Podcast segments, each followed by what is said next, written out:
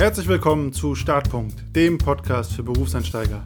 Mein Name ist Konstantin Knöss, ich bin UX Consultant und Business Coach. Willkommen zurück. In der heutigen Folge geht es um ein Thema, auf das man gar nicht früh genug achten kann oder wo man gar nicht früh genug aufpassen kann, und zwar zu viel zu arbeiten. In dem Sinne, dass man aufpassen sollte, dass man nicht zu viel arbeitet. Und das sage ich als jemand, der grundsätzlich eher auch viel arbeitet. Und es kann viele Gründe dafür geben, warum man viel auf der Arbeit ist und auch viel Zeit mit der Arbeit verbringt. Zum Beispiel der reine Enthusiasmus an der Arbeit. Es macht einfach Spaß, es ist spannend, es ist aufregend, man kann was lernen. Manche Leute zeigen auch einfach ihren Einsatz, indem sie viel auf der Arbeit sind und dort loslegen und noch eine Stunde mehr machen, weil es sich anbietet. Wieder andere Leute sind sogenannte Showsitzer. Das heißt, die sitzen dann immer noch eine Stunde länger auf der Arbeit, damit alle sehen, dass man da ist auch wenn sie nicht zwangsläufig wirklich was arbeiten. In manchen Jobs sind lange Arbeitszeiten auch notwendig, manchmal kurzfristig, manchmal über einen längeren Zeitraum, einfach weil der Job es verlangt. Gutes Beispiel sind ganz klassisch Berater, wo es manchmal, wenn ein Projekt es verlangt, deutlich mehr Arbeitsstunden anfallen. Gegebenenfalls probiert man auch mit Arbeitsstunden zu kompensieren, was einem vielleicht noch an Skill-Level fehlt. Also auch so ein bisschen dieser Fleißaspekt. Ich kann es vielleicht noch nicht 100% mit meinen Fähigkeiten retten oder machen. Dementsprechend mache ich es mit meiner Zeit. Das sind nur ein paar Gründe, die dazu führen können, dass man viel arbeitet und viel Zeit auf der Arbeit verbringt. Und gerade ehrgeizige Berufseinsteiger versuchen mit hochgefahrener Arbeitszeit konkurrenzfähig zu sein und sich quasi in den Beruf reinzuzwängen und aufzudrängen. Ich kenne das auch von mir selber. Genauso habe ich auch angefangen, einfach wie so eine fleißige Arbeitsbiene. Wenn ich nur mit Zeit und Fleiß unterwegs bin, werde ich irgendwann gut genug sein, um hier mitspielen zu können. Und das stimmt grundsätzlich auch. Zeit und Fleiß sind immer gute Ideen, um voranzukommen, um auch im Job zu zeigen, ich will vorankommen. Gleichzeitig kann man dadurch auch leicht in einen Teufelskreis geraten, aus dem man nicht so leicht rauskommt und der dann eine richtige Abwärtsspirale ist. Und die stellt sich ungefähr so dar. Du bist viel auf der Arbeit, du arbeitest lange, das heißt, du verbringst viel Zeit auf der Arbeit. Das heißt, du hast weniger Freizeit, weniger Zeit, dich zu Hause auszuruhen. Das heißt, du kommst unausgeruht auf die Arbeit. Das heißt, du schaffst deine Aufgaben nicht, du hast Stress, deswegen bleibst du noch länger auf der Arbeit. Und dann geht das immer so weiter und wird immer schlimmer und schlimmer, bis du am Ende eigentlich dabei bist, dass du völlig gestresst bist, du bist überarbeitet, du bist überlastet und du hast das Gefühl, nicht mehr hinterherzukommen. Und in diese Falle, in diesen Teufelskreis tapsen Berufseinsteiger sehr häufig, zumindest die, die versuchen wollen, fleißig zu sein. Aber man kann auch jederzeit im Berufsleben immer wieder an diese Stelle kommen, dass man einfach zu viel Zeit auf der Arbeit verbringt und sich dadurch die eigentliche Arbeit schwerer macht, als sie sein müsste. Woran kannst du merken, ob du es mit der Arbeit übertreibst und vielleicht vor allen Dingen mit der Zeit, die du auf der Arbeit verbringst? Gibt ganz viele Gründe, hier ein paar, an denen ich es immer merke. Der eine ist, du denkst nur noch an die Arbeit, auch in der Freizeit. Du hast es die ganze Zeit im Kopf. Es geht nicht mehr raus. Du redest mit deinen Freunden auch nur noch über Arbeit. Und dabei ist es eigentlich egal, ob es dich begeistert oder ob du darüber schimpfst. Du redest halt drüber. Du hast es im Kopf. Du erledigst gegebenenfalls Aufgaben der Arbeit in deiner offiziellen Freizeit und schreibst das nicht mal auf. Versuchst aber trotzdem noch irgendwas erledigt zu haben. Du versuchst dich in deiner Freizeit fortzubilden mit Büchern, mit Online-Kursen etc. Ich weiß, ich empfehle das auch immer wieder hier in diesem Podcast, aber die Balance ist da sehr, sehr wichtig, denn du denkst dann auch in dieser Zeit an Arbeit und das ist nicht zu unterschätzen. Und ganz wichtig, du kannst dich vielleicht auch gar nicht mehr an irgendeinen entspannten Arbeitstag erinnern. Irgendwie ist immer alles voll mit Arbeit, voll mit Stress, du bist die ganze Zeit am Machen und Tun, aber du weißt gar nicht mehr so ganz genau, was du da eigentlich machst und tust. Und grundsätzlich sei gesagt, alle diese Dinge, die ich gerade genannt habe, für sich alleine genommen und selbst über einen gewissen Zeitraum müssen nicht zwangsläufig schlecht sein, solange du dich nicht gestresst fühlst. Also wenn man sich mit Freunden nach der Arbeit über die Arbeit unterhält, das kann auch inspirierend sein, das kann auch Austausch sein. Auch wenn du noch eine kleine Aufgabe für die Arbeit in deiner Freizeit machst und es dafür sorgt, dass du es dann am nächsten Tag leichter hast, das kann natürlich auch für dich leichter sein. Das kann dich entspannen.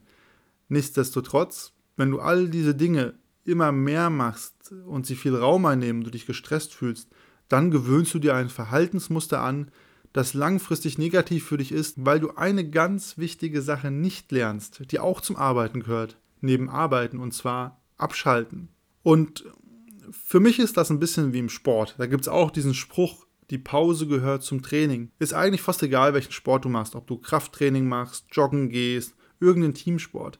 Jeder gute Coach sagt, hey, es braucht auch die Pause, damit die Muskeln, damit der Körper sich erholen und stärker werden können. Im Training wirst du nicht stärker, du wirst stärker in der Pause, weil da der Körper sich regeneriert und das Schippchen drauflegt. Und genauso ist es auf der Arbeit. Wenn du von der Arbeit mal abschaltest, dann können sich Gedanken sortieren, dann können sich Eindrücke festigen, dann kann Kreativität ihren Lauf nehmen, dann hast du Zeit zur Selbstreflexion. Und Selbstreflexion ist immer Feedback an dich selber. Und ich sage es ja immer wieder in diesem Podcast, Feedback ist einer der wichtigsten Mechanismen, die du hast. Und das sorgt dafür, dass du besser wirst, dass du lernst, wo du dich noch verbessern kannst und dass du auch weißt, was du vielleicht sein lassen musst.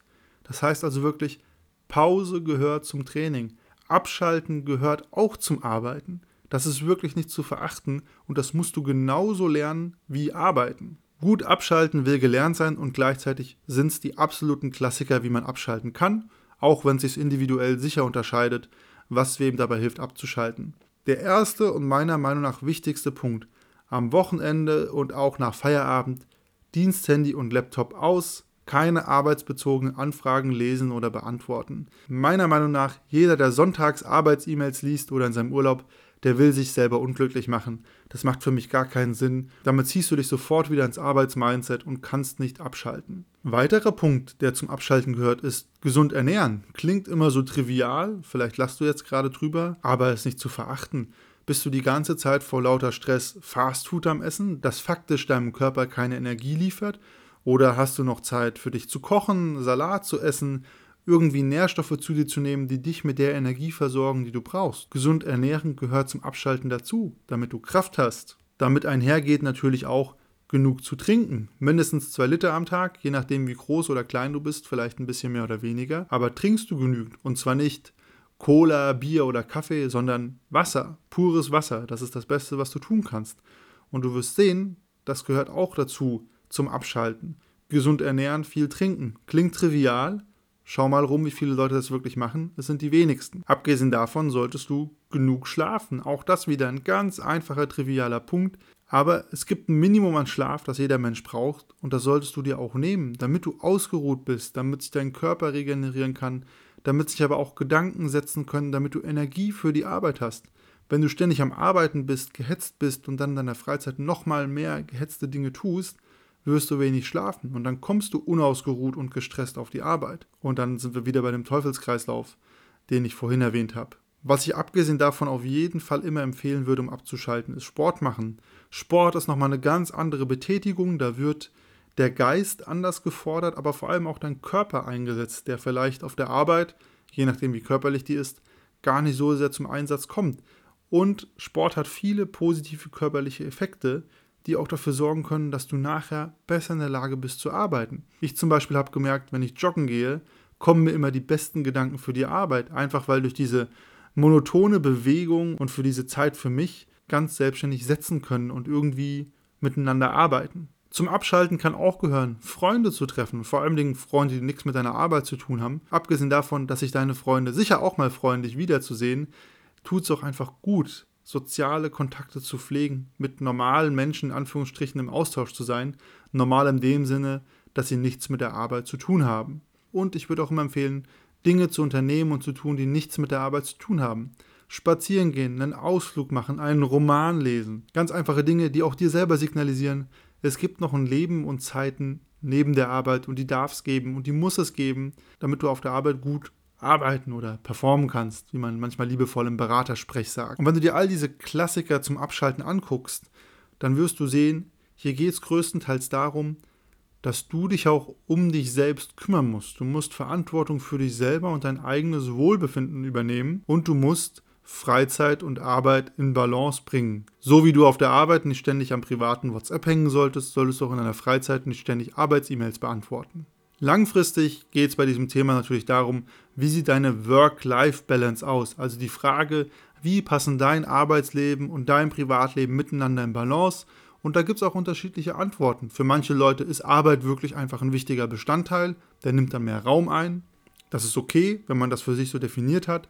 Manch anderer sagt, für mich ist meine Freizeit, mein Privatleben wichtiger und der Job ist halt der Enabler, der finanziert das halt, aber mehr auch nicht. Und das sind beides legitime Ansichten Aber du musst für dich natürlich ganz aktiv definieren, wie du beide Seiten dieser Waage gestaltest und du musst beide Seiten dieser Waage gestalten, denn man kann ja auch einfach von beiden Seiten vom Pferd fallen. Wie ist es bei dir? Bist du 24-7 mental mit der Arbeit beschäftigt und machst permanent Überstunden?